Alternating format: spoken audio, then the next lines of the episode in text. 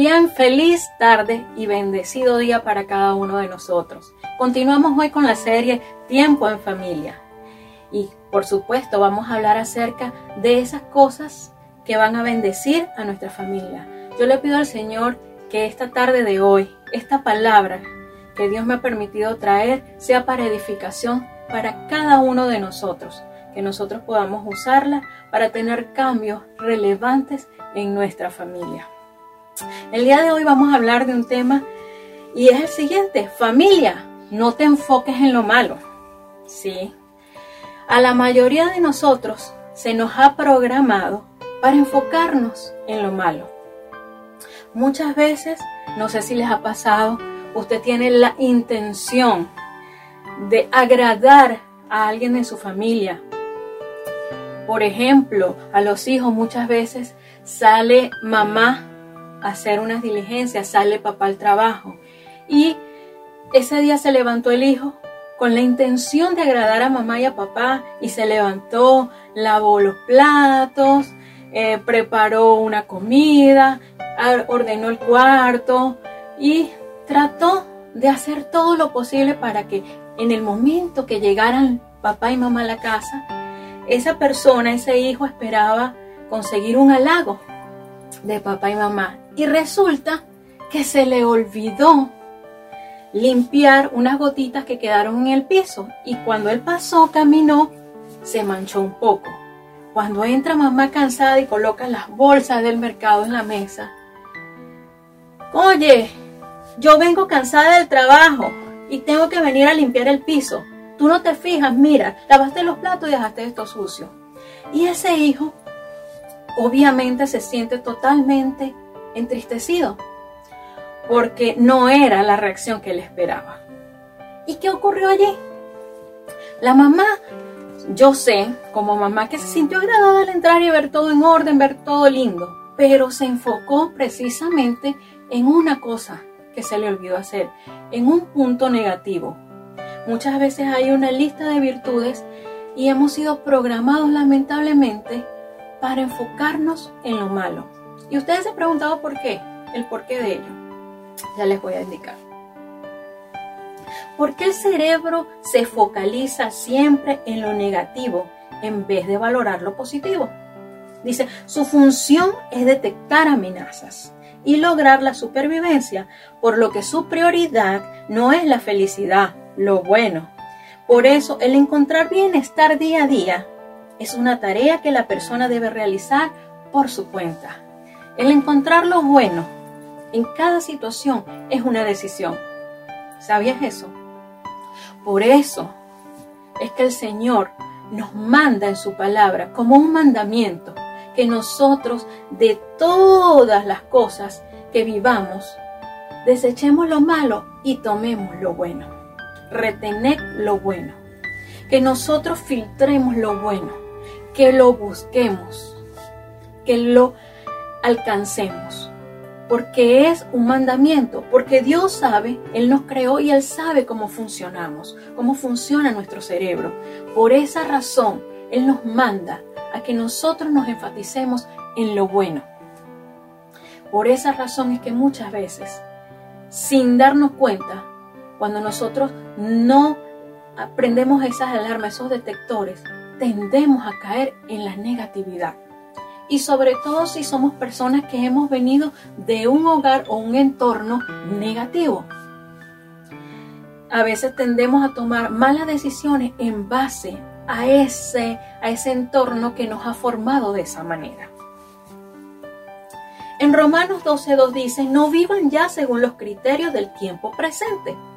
Al contrario, cambien su manera de pensar, para que así cambie su manera de vivir y lleguen a conocer la voluntad de Dios, es decir, lo que es bueno, lo grato y perfecto es un mandamiento de Dios, que nosotros debemos cambiar nuestra manera de pensar, cambiar el chip, porque Él sabe perfectamente cómo es nuestra forma de pensar, cómo hemos sido programados.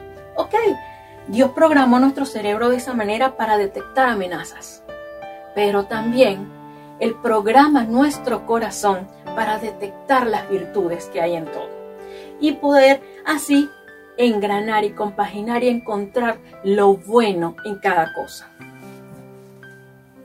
No te enfoques en tu vida ordinaria.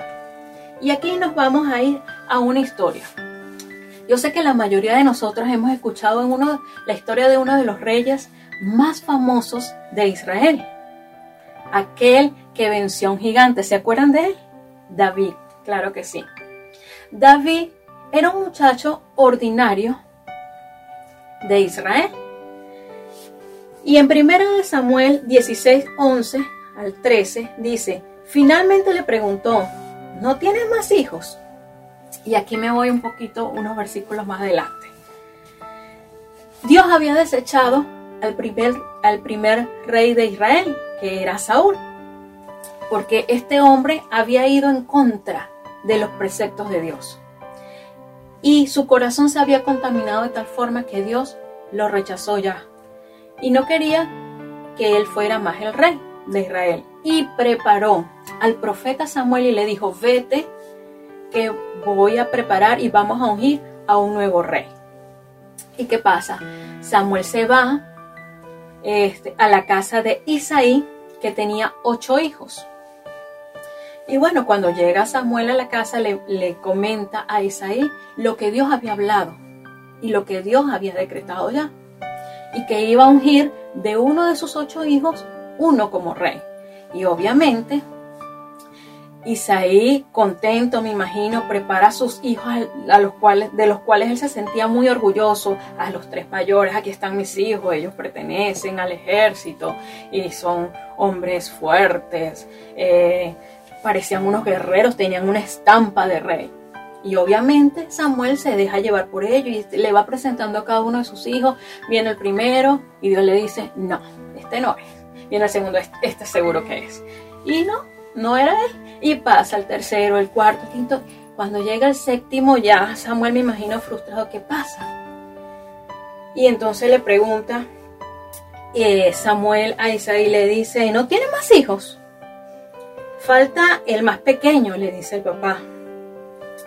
Que ese es el que cuida el rebaño, eh, mi rebaño allá de, de ovejitas, es un pastorcito. Y Samuel le dice, bueno, ¿qué estamos esperando? Ve a buscarlo. Entonces, Isaí lo hizo llamar a David, que era un joven de piel morena, ojos brillantes y muy, buen, muy bien parecido. Entonces Dios le dijo a Samuel, levántate, échale el aceite en la cabeza, porque es mi elegido. Samuel tomó aceite y lo derramó sobre David, en presencia de sus hermanos. Después de eso, presentó, regresó a Ramá. Y en cuanto a David, desde ese día el Espíritu de Dios lo llenó de poder. ¿Por qué te digo que no te enfoques en tu vida ordinaria? Muchas veces nosotros hemos recibido una palabra poderosa de Dios, una promesa que Dios ha dado a nuestras vidas. Y salimos de la iglesia, nos vamos fortalecidos, bendecidos y llegamos a casa, preparamos comida, nos acostamos y el día lunes comienza nuestra rutina. Al trabajo, a hacer diligencias, a pagar cuentas, X, Y cosas. Comienza nuestra rutina. Y empiezan a llegar los problemas y continúan otros problemas más. Y a veces olvidamos eso que Dios nos dijo. Hay algo que, me impacta en mi corazón porque Dios le dio la promesa a María cuando la, la elige para ser la, la madre de Jesús. Vio en ella virtudes y le da la promesa y le dice que eh, ha sido elegida para, para que el Hijo de Dios venga a esta tierra. Y en el transcurrir de la vida de Jesús, de nuestro Señor, María cada cosa que iba pasando, dice la Biblia, que ella le iba atesorando en su corazón.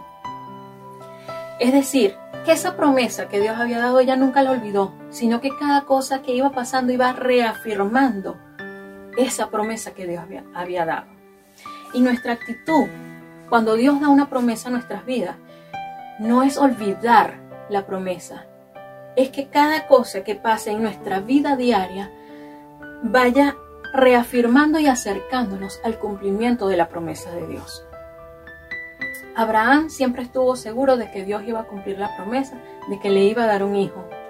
Y iban pasando los años, ya él tenía 100 años, un anciano, se acercaba ya más bien el día de su muerte, pero él estaba seguro que Dios iba a cumplir lo que le había prometido. Y yo quiero que cada uno de nosotros en familia nos enfaticemos, nos enfoquemos en la promesa que Dios ha dado a tu vida, en la promesa que Dios ha dado a tu vida que ha de cumplirse en, sus, en tus hijos. Que tú seas la persona, la madre o el padre que dan bendición, palabra de bendición, que animan a sus hijos a que cumplan el propósito de Dios. Y que ustedes hijos sean esos hijos que animen a los papás, aquellos también se mantengan enfocados en la promesa de Dios. Que seamos familias que edifiquemos, que construyamos y que nos arropemos en el hogar. Afuera, nuestros hijos y nosotros mismos en el trabajo somos criticados, somos señalados muchas veces, pero el hogar debe ser ese refugio y que nosotros en familia generemos ese altar y ese ambiente donde Dios derrama bendición a nuestras vidas. Yo quiero que tú te enfoques en esa promesa que Dios te ha dado, en esa palabra que Dios ha dado a tu vida, que tú trates de recordar. Cuando Dios dé una promesa a tu vida, anótala y cada vez más recuérdala. Que cada experiencia de tu vida tú la notes, porque al transcurrir de los años, esa promesa que has escrito, tú vas a recordar detalles y que te van a avivar tu fe. No te dejes arrastrar ni arrastres. Esto es algo muy importante. No te dejes arrastrar y no arrastres a los demás. Pero ¿hacia dónde? ¿Hacia dónde no me voy a dejar arrastrar? Ignora las voces que te quieren apartar de la atmósfera de fe y del propósito de Dios. Hay algo importante que, que David yo me imagino que pasaron los días, él continuó pastoreando sus ovejas, continuó su vida, pero eso esa promesa que Dios llenó su corazón del Espíritu Santo. Dice que a partir de ese día él estuvo lleno del Espíritu Santo. Y cada cosa que él hacía, él, él sentía ese fuego del Espíritu Santo en su corazón y sabía que tenía un propósito. Ya el cuidar las ovejas para él era como un entrenamiento, porque él se enfocó en lo que Dios había prometido y él sabía que Dios lo iba a cumplir y él vivía su día a día enfocado. Pasa tiempo después y está el pueblo de Israel en el valle, alineados frente al ejército enemigo y sale un filisteo de pronto, dice la Biblia, de entre el ejército filisteo sale un gigante de tres metros aproximadamente. Y este hombre empieza a declarar maldición sobre el ejército de Israel, a decirle lo poco que valía, que, bueno, duró día tras día tras día lanzando vituperios y maldiciones y, degradando al ejército de Israel. Tanto era así el miedo que generó la atmósfera de miedo que generó en el ejército de Israel que estaban escondidos. El rey estaba escondido, que era un hombre que dice la Biblia que era el más alto de todo el pueblo de Israel. Ese hombre estaba escondido, lleno de miedo. Y bueno, dice que, em, que Isaí envió a su hijo David al, a donde estaba el ejército, le mandó las vianditas a los hijos y de paso, averíguate cómo están y me traes algo que me compruebe que ellos están bien. Ok, David preparó todo la noche anterior y al día siguiente, muy de madrugada, se fue al ejército. Y llegó a donde estaban sus hermanos y David era así, eh, eh, esas personas valientes y osadas, y se metió entre la fila donde estaba porque él estaba escuchando que había un gigante amenazando al pueblo y él se metió allí y llegó hasta donde estaban sus hermanos. Y empezó a preguntar a los que estaban alrededor que qué le darían a ese hombre que se enfrente a ese gigante. Ok, le empezaron a decir todos los beneficios que le iban a dar. Y él empezó a pensar, ok, y me voy averiguando qué es lo que le van a dar y eso, porque él dentro de su corazón sabía que había reunido ciertas capacidades, ciertas cualidades para poder enfrentar, pero no solamente por sus capacidades, Dios lo había entrenado allí con las ovejas, pero él sabía que el Dios de los ejércitos lo había preparado y que lo había llenado de su espíritu y que sabía que si él se enfrentaba a ese gigante, Dios iba a ir con él. Él estaba seguro de que Dios iba a estar con él. Entonces, en 1 Samuel 17, 28, 29 dice, pero Eliac, el hermano mayor de David, que le había oído hablar con aquellos hombres, se enfureció. Se enfureció con él y le dijo, ¿a qué has venido aquí? ¿Con quién dejaste esas cuantas ovejas que están en el desierto? Yo conozco tu atrevimiento y tus malas intenciones, porque has venido solo para poder ver la batalla. ¿Y qué he hecho yo ahora? contestó David, si apenas he hablado. Luego se apartó de su hermano y, comenzó a preguntarle a otro y recibió la misma respuesta. ¿Qué pasó allí? Llegó el hermano enfurecido a atacarle e inmediatamente empezó a decirle lo ordinario que él era. ¿Dónde están esas ovejitas que tú cuidas? ¿Con quién las dejaste? ¿Qué haces aquí? Entrometido. Y comenzó a tratar de discutir con David. Y David le dijo, pero ¿qué te he hecho? Yo no te he hecho nada. Y cuando David vio esa atmósfera que estaba generando una contienda, él llegó, dio la vuelta y siguió hablando con otro. Él ignoró a su hermano en ese momento, porque eso es lo que tenemos que hacer muchas veces. Cuando se llega esa atmósfera de confrontación en el hogar, donde tú ves que una cosa va a generar un conflicto, la mayoría de las veces lo que hay que hacer es ignorar, darte la vuelta e irte, pero no de una manera grosera ni de una manera altiva, sino decirle, mejor hablamos luego o vamos a dejarlo así, es mejor que no vamos a, generar en contienda. No perdamos el tiempo en discusiones tontas, eh, porque tú me dijiste, yo te dije, no, yo pensaba esto, no, yo soy mejor o, o tú eres peor. No, en el hogar generemos una atmósfera de bendición y de paz y evitemos este tipo de conflictos que generan heridas en el corazón de nuestros familiares, que generan heridas en nuestros corazones. Así que cuando lleguen e-, estos momentos donde una persona puede ser un Goliat, pero la mayoría de las veces las personas que buscan arrastrarte al miedo, a la cotidianidad, a la duda, muchas veces lamentablemente en nuestra misma familia, en nuestro entorno cercano. Muchas veces un padre le, le ha dicho a un hijo, hijo, yo creo que esto no es momento de emprender. Mejor busques un trabajo que tenga un sueldo fijo, seguro, así como yo. Eso de estar emprendiendo no es seguro. Yo prefiero que, que usted busque un trabajo porque así es mejor. Y muchas veces coartamos los sueños o las bendiciones que Dios ha derramado sobre la vida de un hijo, sobre la vida de un, padre, sobre la vida de un esposo o de una esposa, por el temor. Yo sé que no, no hay mala intención en esas palabras de ese padre, pero hay miedo. Y cuando nosotros nos dejamos dirigir por Dios, el miedo debe, debemos sacarlo fuera. Muchas veces el gigante es muy alto, tres metros. Y cuando describen a, a Goliat no lo describen solamente un, hombre de enorme estatura, era un hombre formado para la guerra, un hombre eh, fuerte.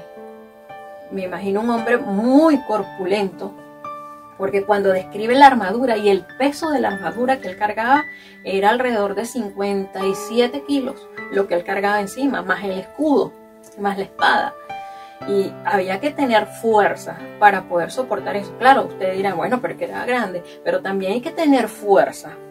Y era un hombre acostumbrado a la guerra. Era un hombre que, que, vivía de eso, era un guerrero. Y cuando tú empiezas a analizar y viene un pastor de ovejas y dice, bueno, ¿qué, ¿qué le van a dar esto? Era porque David tenía la confianza y había echado el miedo fuera de su corazón.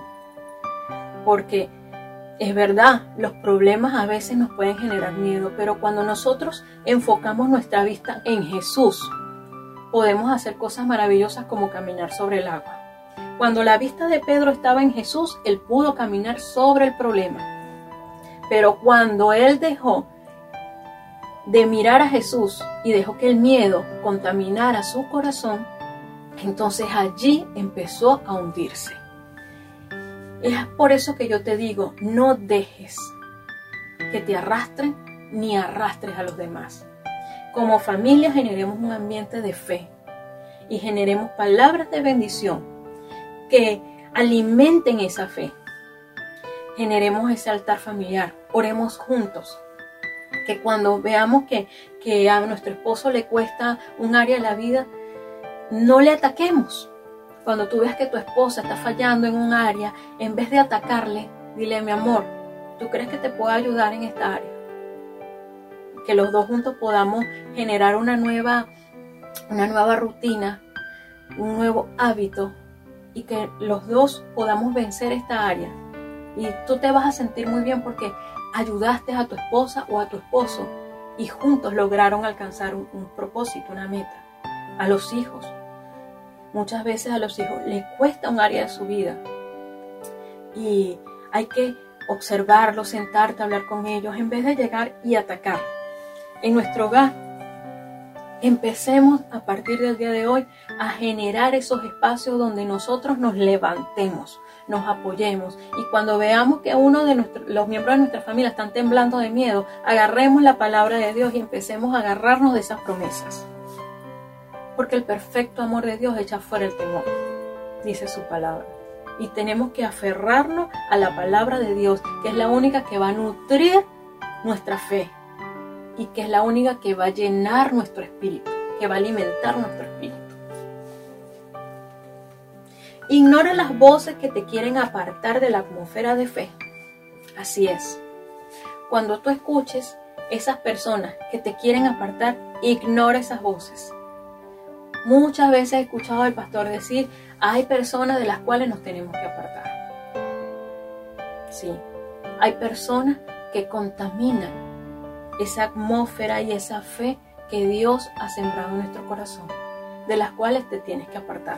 Si es un compañero de trabajo, si es un amigo muy querido, pero si es una persona que genera otro tipo de atmósfera o que te denigra, ay, puede ser muchas veces en forma de juego, pero esos juegos dañan el corazón. Yo te voy a pedir que hagas un ejercicio para que tú veas lo que ocurre. Vamos a colocarnos esposo y esposa, hijo e hija, este, madre o hijo. Ponte con la persona que tienes allí. Míralo frente a frente, se van a mirar los ojos y le vas a decir, eres una persona muy fea y vas a ver la expresión de su rostro. Y se lo vas a decir con una sonrisa en la cara. Eres una persona muy fea.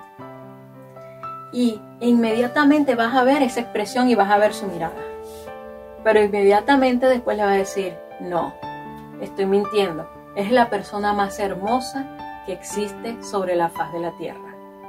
Y bendigo tu vida en el día de hoy. Y vas a ver cómo cambia ese rostro y cómo cambia esa mirada porque las palabras negativas, aunque sean en broma, aunque estemos con una sonrisa, dañan, dañan la autoestima de esa persona. Hacen un daño garrafal. Nuestra autoestima se forma y se alimenta por lo que escuchamos de los demás, por lo que nosotros observamos, que es lo que los demás piensan de nosotros. Y si nosotros escuchamos en nuestra casa que nos dicen, ¡epa, desordenado! ¡epa, irresponsable! Eva, y amargado. Cuando escuchamos esas palabras, eso van denigrando y van desgastando nuestra autoestima. En nuestra casa debe estar prohibido ese tipo de palabras. En nuestra casa debe haber un cartel grande que diga, en esta casa se bendice y echamos fuera toda palabra que denigre. Ese tiene que ser el lema en nuestros hogares, para que nosotros podamos fomentar, levantar y ayudar y, levantar personas firmes y fuertes, que se levanten con fe y que se enfrenten a los gigantes día a día. Los miedosos se ocultan detrás de la roca, pero los verdaderos valientes son los que dicen, ¿cuánto hay para hay para eso, para enfrentarme a ese gigante? ¿Por qué? Porque saben que delante de él va el poderoso gigante que es Dios, el Dios de los ejércitos. En primera de Samuel 16, 7 dice, pero el Señor le dijo, no te fijes en su apariencia ni en su elevada estatura, pues yo lo he rechazado. Cuando estaban escogiendo al nuevo rey, que eran los hermanos de David, Dios le dijo eso a Samuel. No se trata de lo que el hombre ve, pues el hombre se fija en las apariencias, pero yo me fijo en el corazón. Lo que Dios ve de cada uno de nosotros es nuestro corazón. Y la palabra de Dios dice que sobre toda cosa guardada, guarda tu corazón, porque de él mana la vida. Que sobre todo lo que a nosotros nos tiene que importar es cómo está el corazón de cada uno de los miembros de nuestra familia. Si de verdad le amamos, nosotros vamos a fomentar y alimentar su corazón. El plan de Dios es bendecir a tu familia. Yo quiero que cada uno de nosotros estemos claros que lo que Dios desea es bendecirnos, bendecir nuestro hogar. Que en su plan perfecto está eh, el bienestar de nuestra familia. ¿Qué pasa entonces, pastora, con estos problemas que estoy teniendo constantemente? Porque Dios está trabajando áreas en tu vida, áreas en la vida de tu familia, en las cuales áreas que tienen que, que, trabajar y maldiciones generacionales a las cuales tienen que renunciar. Que yugos que se han levantado en sus vidas, los cuales tienen que ser derribados. Pero solamente con una conexión con el Espíritu Santo de Dios es lo que lo puede hacer. Allí van a ver este círculo y una familia en el centro. ¿Qué quiere decir esto? Esto simboliza una familia que está siendo rodeada por la presencia de Dios. Una familia que está cubierta por la bendición del Padre, del Hijo y del Espíritu Santo. Y que el plan de Dios en Deuteronomio 28, les voy a invitar a que después que termine esta enseñanza del día de hoy, usted vaya a la Biblia y lea Deuteronomio 28. Todo este capítulo habla en detalle de cuáles son los frutos o las consecuencias de una persona que obedece a Dios y cuáles son las consecuencias de una persona que desobedece a Dios. Y usted va a ver allí claramente cuál es, qué es lo que Dios pide de cada uno de nosotros para poder bendecir nuestras vidas. La obediencia trae bendición, mis hermanos. Pero la desobediencia trae maldición, trae castigo. Usted no va a felicitar ni va a premiar a un hijo que se ha portado mal. ¿Verdad que no? Un hijo que ha hecho todo lo contrario de lo que usted le ha dicho. Usted va a premiar y a felicitar al que le ha hecho lo que usted le mandó a hacer. Cuanto más Dios, que es santo y es perfecto. En Salmo 103, 17 dice, Mas la misericordia del Señor es desde la eternidad hasta la eternidad para los que le temen, y su justicia para los hijos de los hijos. Así es, la misericordia del Señor es desde la eternidad y hasta la eternidad. No tiene fin. Y es para los que le temen, para los que le obedecen. Ese es el requisito. La misericordia de Dios va a perdurar sobre tu vida desde la eternidad hasta la eternidad si le temes, si le obedeces, si guardas sus preceptos en tu corazón. Deja a Dios actuar, Él tiene el control, Tú solo confía. Hay algo importante que escuchaba en una prédica e impactó mi corazón. Y es que este pastor decía que si tú eres una persona controladora, que tienes todo bajo control, que te gusta tener el control de las cosas y que no, y que a lo último que recurres es a Dios, entonces tú en ese momento te conviertes en tu propio Dios. Imagínate. Porque la fe es depender de Dios. Claro, nosotros tenemos que obrar, tenemos que hacer lo que Dios nos manda, pero siempre confiando que el que va delante, el que va a obrar es Dios en nuestras vidas. Nosotros estamos acostumbrados a escuchar, bueno, ya yo he hecho todo, ahora se lo dejo en las manos de Dios. Y en nuestro orden de prioridades como hijos de Dios, lo primero que tenemos que hacer es buscar a Dios. Lo primero que debemos hacer cada uno de nosotros es dejar las cosas en manos de Dios. Lo demás viene de último.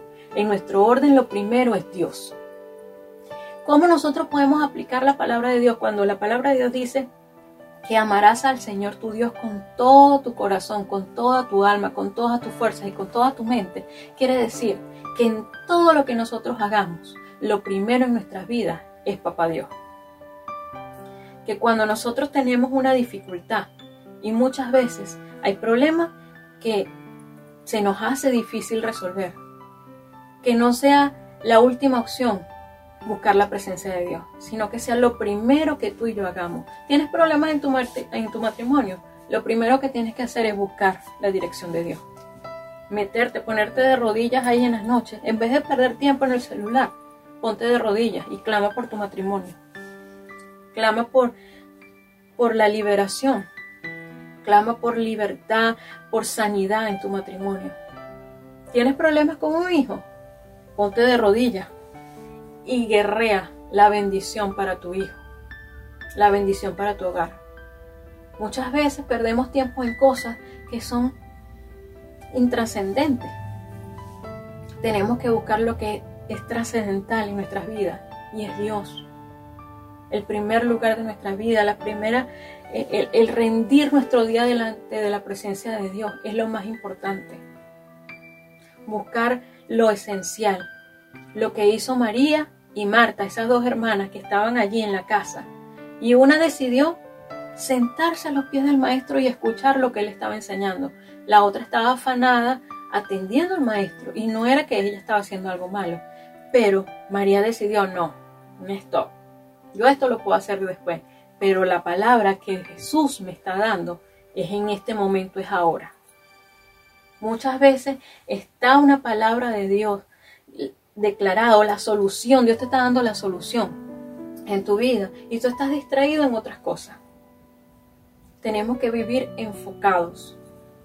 En Romanos 4, 19, 20 dice, la fe de Abraham no se debilitó, aunque ya tenía casi 100 años de edad y se daba cuenta de que tanto él como Sara ya estaban casi muertos y que eran demasiado viejos para tener hijos no dudó ni desconfió de la promesa de Dios, sino que tuvo una fe más fuerte.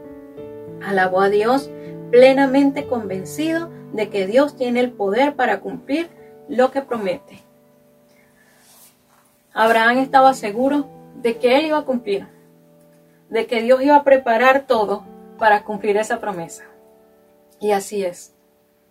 Hay algo que, que como familia pasamos hace, hace muy, muy poquito días. Y, es algo que, inevitablemente no puedo dejar de hablar de ello. Pero eh, mi hija mayor comenzó con dolores de cabeza desde finales de abril y le daban esporádicamente, pero las dos últimas semanas de, del mes de mayo eran todos los días los dolores de cabeza, eran fuertes, este, a veces gritaba del dolor y no les miento que no, quería llevarlo a un hospital por lo que está ocurriendo, la pandemia y, y por recomendaciones que me habían dado. Pero en mi corazón, en mi corazón había como esa voz diciéndome, llévala. Hasta que yo tomé la decisión y, y, hablé con mi esposo y le dije, no, hoy hay que llevarla. Hay que llevar a la niña. Dios va a guardar su vida, Dios va a guardar mi vida, pero hay que llevarla. Este, yo días antes había lavado este, cobijitas y cosas y había preparado todo para hacer una maleta. Yo armé la maleta y cualquiera me diría, pero pastora, ¿usted no confía en Dios que Dios la podía sanar? Sí, pero ah, Dios había ido preparando mi corazón esos días antes y yo preparé una maleta como para que ella se quedara hospitalizada. Este, eh, yo dije, bueno, lo más seguro es que la válvula que ella tiene en su cabecita está fallando y la van a tener que operar. Yo hice mi maleta, me fui, me llevé todos los papeles, todo lo que necesitaba. Y habían ciertos factores. En el sistema de salud, ella estaba bloqueada, que podría ser el primer inconveniente que la atendiera. Y este, bueno, la situación que está pasando, este, el coronavirus. Y bueno, cuando llegamos allá, eh, llego, le explico lo que está pasando, la pasan, le hacen el examen, el examen que eh, para el coronavirus, eh, la pasan a, una sala y me dicen, bueno, definitivamente la vamos a, derivar al neurológico, la envían en una ambulancia y hasta el momento yo yo me fui preparada con algo de dinero porque yo, bueno, aquí tengo que pagar. Bueno, ya la primera fase no me, no me pidieron nada, me llevan al, neurológico, allá pasamos un buen rato, este, le hicieron todos los exámenes hasta que el médico revisa las tomografías y me dice, bueno, sí, la vamos a, hospitalizar porque va a ser operada. Pero primero vamos a hacerle el COVID de nuevo, el examen del COVID. Este, vamos para, para confirmar que no tiene y bueno, en la mañana la estaríamos operando. Bueno, en mi corazón sintió así como que algo se, rompió, pero en ese mismo instante decidí confiar en Dios. Dije, bueno Señor, tú tienes un propósito. Si tú permitiste que viniéramos acá, un propósito tiene. Nosotros, tú no nos vas a sacar a este lugar por nada y menos en este tiempo que estamos pasando. Algo maravilloso vas a hacer en medio de este tiempo. Y empecé a darle gracias a Dios y miraba a mi hija y ella lloraba, se asustó, este, empezaron a, moverla y ella se sentía muy perturbada en ese momento. Empecé a hablar con ella, le empecé a decir lo que iba a pasar y a darle palabras de bendición y a tratar de animarla. Bueno, pasó toda esa noche, ella quedó hospitalizada. Al día siguiente yo voy al hospital muy temprano y me imaginaba lo que me habían dicho, que aproximadamente a las 10 de la mañana le iban a operar, llegaron las 10 y nada, me dicen que a las 2 de la tarde le van a hacer un examen y que después de allí la, la introducen al quirófano. Y este, yo estoy solita en una sala de espera allí y sentí de parte de Dios empezar a escribir en mi teléfono todo lo que estaba sintiendo y viviendo. Y yo empecé a escribir y yo dije, lo más duro, escribía yo ahí, que lo más duro de este proceso, Señor, es que voy a durar aproximadamente tres o cinco días sin ver a mi hija, porque no me permitían verla, no, podía entrar a la, sala porque por, previsión. Entonces, pero yo te doy gracias porque sé que tú estás con ella y tú la vas a abrazar y, y la vas a ayudar en este proceso. Te doy gracias porque tú, tú tienes el control. Esas fueron mis palabras. Y en ese instante no había terminado de escribir lo que estaba este, escribiendo cuando mi hija pasa en una silla de ruedas frente a mí. Y cuando la vi me levanté de la emoción y me asomé, ella logró verme y la meten a hacer un examen. Y empecé a alabar a Dios y a darle gracias por esos segundos que la vi. Y, para mí era importante que ella me, me, haya visto porque yo sé, yo sentía que ella estaba con miedo y cuando ella me vio le brillaron sus ojitos, la pasan y yo escucho cuando una persona, este, uno de los enfermeros la viene a buscar en la silla de ruedas y, y dice, la voy a llevar, me la voy a llevar porque ya la vamos a meter a quirófano. No pasan ni dos minutos cuando me llama uno de los, de los vigilantes y me dice, vaya, ya vaya al tiro a hablar con, con el doctor. Y yo me voy al tiro a hablar con el doctor que estaba en emergencia y él me dice, mire, hemos hecho unos exámenes, hemos revisado y hemos evaluado la situación y lo que nosotros notamos es que ella no, no tiene que ser operada. Él dice, a mí me encanta mi profesión, a mí me gusta operar, pero yo no voy a operar a alguien que no lo necesite. Y yo no sabía si gritar, llorar, reír, no sabía qué hacer de la emoción cuando él me dice, hoy mismo usted se la va a llevar en un ratico, se la va a llevar a su casa, la vamos a dar de alta. Y yo di gloria a Dios y yo dije, bueno Señor, este era el propósito por el cual tú nos permitiste venir a este lugar. Mostrar que tú tienes el poder, mostrar que tú tienes el control sobre nuestras vidas y mostrar que tú eres un Dios real. Y yo quiero que este testimonio reavive tu fe. Pero aunque estés pasando situaciones difíciles, alaba a Dios. Bendice el nombre de Dios. Que, los, tus ojos espirituales se abran en este momento para ver los más mínimos detalles, esos milagros que Dios está colocando allí en tu vida alrededor, esa provisión que Dios colocó, esas vidas que se movieron alrededor de nosotros para apoyarnos en esta situación a nosotros como familia pastoral. Yo bendigo esas vidas, pero ha sido Dios quien colocó esa acción en su corazón. Fue Dios manejando todos los detalles. Y en cada situación, cuando Dios ve esa actitud en tu corazón de agradecimiento y de alabanza a Él, aunque tú estés en una situación difícil, Dios se va a glorificar. Porque lo que Dios quiere ver en nosotros es un corazón lleno de alabanza al Señor. Un corazón que se rinda a Él y que lo adore en todas circunstancias. Mi actitud en ese momento, no soy la persona más superdotada ni de la fe más grande del mundo, pero mi actitud en ese momento fue rendirme y darle gracias a Dios por ese segundo que la vi y que ella me vio. Pero sé que algo maravilloso ocurrió allí y Dios dijo, deténgase, ella no va a ser operada. Y una vocecita llegó a mi mente inmediatamente, dijo, pero que a los días siguientes le vuelve a dar, a el dolor. Ok, bueno, si le vuelve a dar, entonces habrá que pelear por la bendición.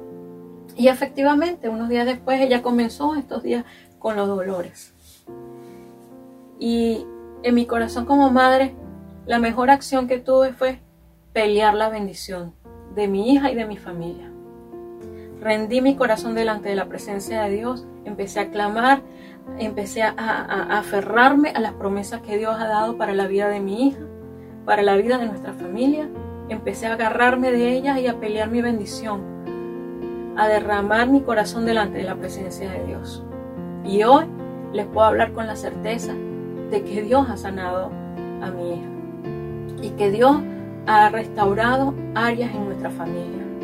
Que Dios, con este altar que hemos levantado ante su presencia, Dios ha restaurado la fe, que a lo mejor muchas veces la dejamos a, ir apagando el fuego.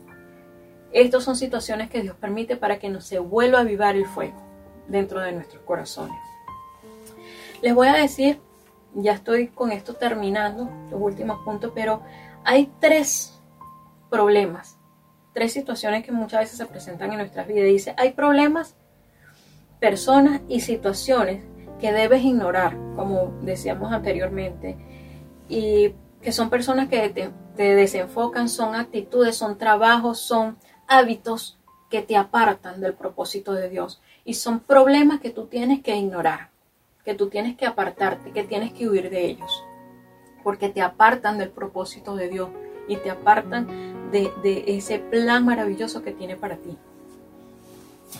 Eh, son situaciones muchas veces que, generan contienda y hacen que tú caigas y caigas en un círculo vicioso. Esos problemas hay que ignorarlos.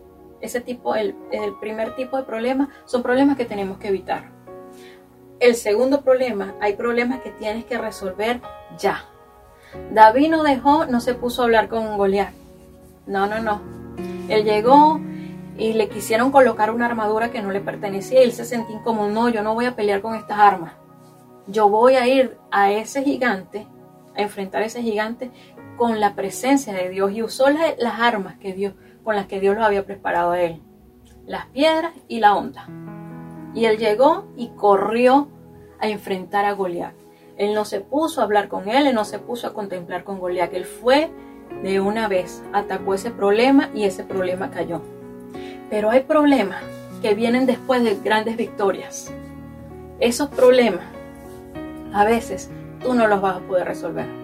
Esos problemas solamente Dios los va a resolver. ¿Qué problema surgió después de que David se enfrentó y venció a Goliat? Las mujeres que estaban allí en el pueblo celebrando la victoria que Dios le había dado al pueblo de Israel empezaron a decir, Saúl mató a miles, pero David mató a diez miles. Y generó una envidia y un odio en el corazón de Saúl hacia David que lo empezó a perseguir para matarlo. David no tuvo que ocultarse de Goliat, que era un gigante. Pero Saúl hizo que David se ocultara, que David llorara, que David se fuera de, de, su nación, que se hiciera pasar por loco. Y muchas veces hay problemas en tu vida que te están haciendo correr. Pero lo más importante que yo quiero darte es esta palabra de bendición para tu vida. Deja esos problemas en las manos de Dios. Ríndete a su voluntad. Solamente obedece su palabra. Enfócate. Haz una lista de las cosas que tienes que trabajar en tu vida. Guerrea espiritualmente por tu bendición. Arrodíllate delante de la presencia de Dios y clama por la bendición. Dile, yo no puedo. Yo no puedo con esto que me queja. Pelea por tu bendición como lo hizo Jacob. Ya yo no seré más engañador y ya no quiero vivir con esta sombra sobre mí. Ahora quiero vivir bajo tu bendición, dijo Jacob. Y ese hombre peleó y peleó y peleó por la bendición. Y le dijo, no te voy a dejar, le dijo al Señor, no te voy a dejar hasta que me bendigas. Él peleó por esa bendición hasta que Dios lo bendijo. Y le dijo, ya no serás Jacob, ya no serás engañador, ahora serás príncipe, ahora te llamarás Israel. Y yo quiero que cada uno de nosotros diga, ya no seré más, ya no soy lo, de ayer, ya no seré engañador, ya no seré eh, persona conflictiva, ya no seré un mentiroso, ya no seré, tú sabrás con qué estás batallando. Ya no seré eso. Ahora soy lo que tú dices de mí. Ahora soy una mujer de bendición, una mujer llena de la presencia de Dios, una mujer llena de su palabra, una mujer llena de fe un hombre lleno de fe, un hombre lleno de la unción de Dios, un hombre que va a conquistar. Y nosotros como, como hijos de Dios, yo te voy a, pedir, no, no es que vas a, a negar el problema.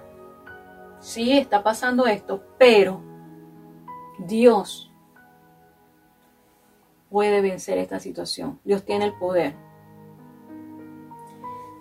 Jesús hasta el mismo Señor Jesús se sintió tan turbado que, eh, esos momentos antes de pasar por, por el sacrificio, por la crucifixión, Él ora, estaba orando a solas y Él se sintió tan angustiado, tan perturbado que, sudó como gotas de sangre. Y por unos segundos Él quiso, Él quiso eh, que no, no pasar por esa situación. Y le dijo, Dios, Padre, pasa de mí esta copa.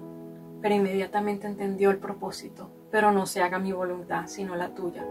Dios te dará la fuerza para luchar con ese problema, con ese problema que no puedes. Pídele al Señor que en medio de esa situación, de ese valle que estás pasando, Dios fortalezca tu fe. Dios te dé la palabra, que Dios te ayude, que Dios te nutra, que Dios te enseñe en ese caminar. Pero Dios, de que Dios está encargando de ese problema, lo está haciendo. Solamente ríndete y confía en el Señor. En 1 Corintios 1.10 dice, hermanos míos, yo les ruego, de parte de nuestro Señor Jesucristo, que se pongan todos de acuerdo y que no haya divisiones entre ustedes. Al contrario, vivan unidos y traten de ponerse de acuerdo en lo que piensan. Llegar a acuerdos. Ah, a limar asperezas y sobre todo dentro del mismo hogar. Tenemos que hablar, tenemos que, que, sacar eso, eso que me dijiste que me me, me dolió, me sentí. Háblalo con tu esposa, con tu esposo, con tus hijos. Me sentí mal cuando te escuché decir esto, esto. No, no caigan en tú me dijiste, en, en atacarse. No, sean sabios. Me sentí dolido y creo que yo sé que tú me amas, pero de verdad no me gusta cuando me dices estas palabras, cuando me dices estas cosas, me siento mal. Y verás que, que eso generará otra atmósfera y podrán así ayudarse. Decide ver y resaltar lo bueno en tu hogar. En cada uno de los miembros de tu familia hay cosas hermosas, hay virtudes que Dios colocó en cada uno. Eh, en ti mismo hay cualidades que Dios las colocó que te hacen único, que te hacen totalmente único. Y trata de resaltar en los miembros de tu familia y en ti mismo esas cosas valiosas que Dios ha colocado en ti. Hay algo con lo que quiero ir culminando y es que Josué, el sucesor de Moisés, empieza a declarar ya, ya finalizando el libro de Josué, empieza a declarar unas palabras y empieza a, hacer un recordatorio de dónde, de dónde salió el pueblo de Israel, cuál era el padre de Abraham, lo que pasó en la vida de Abraham y cómo Dios fue prometiendo y cumpliendo su pacto y su promesa en el pueblo de Israel. Y llega a una conclusión y le dice, yo no sé qué van a hacer ustedes, hablándole al pueblo, si van a seguir honrando a los dioses de sus antepasados o a los dioses actuales, o a los problemas actuales, o a las situaciones actuales, si ustedes van a seguir dándole gloria y honra a esos problemas. Pero yo y mi casa serviremos al Señor. Yo te pido que sea la actitud de cada uno de nosotros. Pero yo y mi casa serviremos, adoraremos y honraremos al Dios de Israel. Porque Él es el que bendice tu hogar. Señor Jesús, en esta hermosa tarde que tú nos has permitido reunirnos en familia, yo te pido que bendigas cada hogar, Señor. Bendice a cada jefe de hogar, bendice a cada miembro de cada familia. Bendice a todo, a toda la familia de la iglesia, nueva generación y a todas las familias que nos están escuchando el día de hoy. Yo te pido una bendición maravillosa en este momento sobre cada hogar. Señor, rompe todas esas ataduras que están impidiendo la libertad, la felicidad, el amor, Señor, la armonía dentro de cada hogar. Hay ataduras que hay en, los corazones de muchos miembros de, de, cada hogar, Señor. Y yo te pido en este momento que tu Espíritu Santo se pase sobre cada corazón, sobre cada vida, ministrando libertad, ministrando sanidad, ministrando ese bálsamo, derramando ese bálsamo sobre la vida de cada uno de, de mis hermanos y amigos que nos ven el día de hoy. Yo te pido, Espíritu Santo de Dios, que seas tú nutriendo cada familia, que tengas un encuentro con cada uno de ellos, que cada familia en este momento puedan abrazarse, puedan derramar lágrimas, pero que cada lágrima sea liberando su espíritu, su corazón, Señor. En el nombre poderoso de Jesús, sé tú, Señor, Espíritu Santo de Dios. Si hay una enfermedad que está quejando, Señor, a, alguna familia, yo en este momento yo te pido que tú ministres sanidad, pero sobre todo ministra sanidad del alma, Señor. Que seas tú dando la provisión. Muchos de mis hermanos y muchos de mis amigos están angustiados por las deudas, porque no saben cómo van a pagar el arriendo, porque no saben dónde van a sacar dinero para poder suplir las necesidades de su familia. Yo te pido en este momento que tú te muestres como ese Dios que provee. Oh Dios, Tú eres la provisión sobre cada uno de nosotros. Que tú traigas la paz y la seguridad en cada uno, Señor. Que ellos puedan ver con claridad el propósito que tú tienes en sus vidas. Y que si están pasando por una prueba que ellos no pueden resolver, que ellos puedan rendirse delante de tu presencia. Dales ideas, Señor. Abre las puertas que solo tú puedes abrir, Señor. Sé tú, Señor. Sé tú ayudando cada familia. Esa persona que está escuchando que has pensado quitarte la vida, fuera todo espíritu de muerte, todo espíritu de suicidio en el nombre de Jesús. Eres una persona con propósito. Dios te ha permitido escuchar este mensaje para que entiendas que Dios te ama, que Dios tiene cuidado de ti, que enfócate en lo bueno que Dios ha hecho por tu vida y que no te enfoques en ese problema. Apártate de esas voces, que se aparten esas voces. El enemigo queda atado en el nombre de Jesús. Yo en este momento declaro palabras de bendición. Yo como tu humilde servidora, Señor, clamo a ti, Señor, para que tú libertes esas vidas, Señor. Que seas tú, Espíritu Santo, enviando ángeles a donde está esa persona. Que sean ángeles ministradores en la vida de, esas personas. Que ellos puedan sentir como tú, Señor, en este momento estás está sanando su corazón. Ministra Espíritu Santo de Dios. Llégate a cada lugar, llégate a cada hogar. Oh Señor, trae bendición, trae paz, trae sanidad. Señor, trae palabra tuya en cada hogar, en el nombre poderoso de Jesús. Te pido por las esposas, Señor, te pido por los esposos, que haya en estos matrimonios una unión única y maravillosa en este tiempo, que puedan engranarse, que puedan conocerse más, que tú permitas situaciones que ellos puedan eh, unirse como familia, como esposo y esposa. Te pido por los hijos, Señor, bendice la vida de los hijos.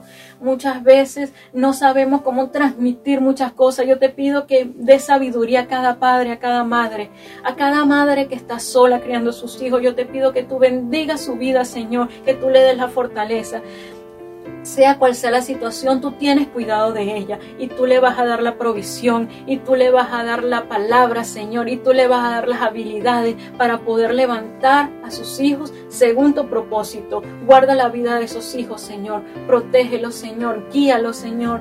Que sean ellos rodeados por tu presencia donde quieran que estén. Te pido por los abuelos, Señor. Hay muchos abuelos en este momento pasando situaciones difíciles, una enfermedad están, se sienten solos en este momento, yo te pido que visites cada lugar donde está una persona afectada, una persona hospitalizada. Visítalo, Señor, y que ellos puedan tener en su corazón esa paz, Señor. Y si hay una persona que está a punto de partir, Señor, que antes de partir ellos puedan entregar su vida a ti, que ellos puedan reconocer que tú eres su Señor, que ellos puedan ponerse a cuenta contigo, Señor.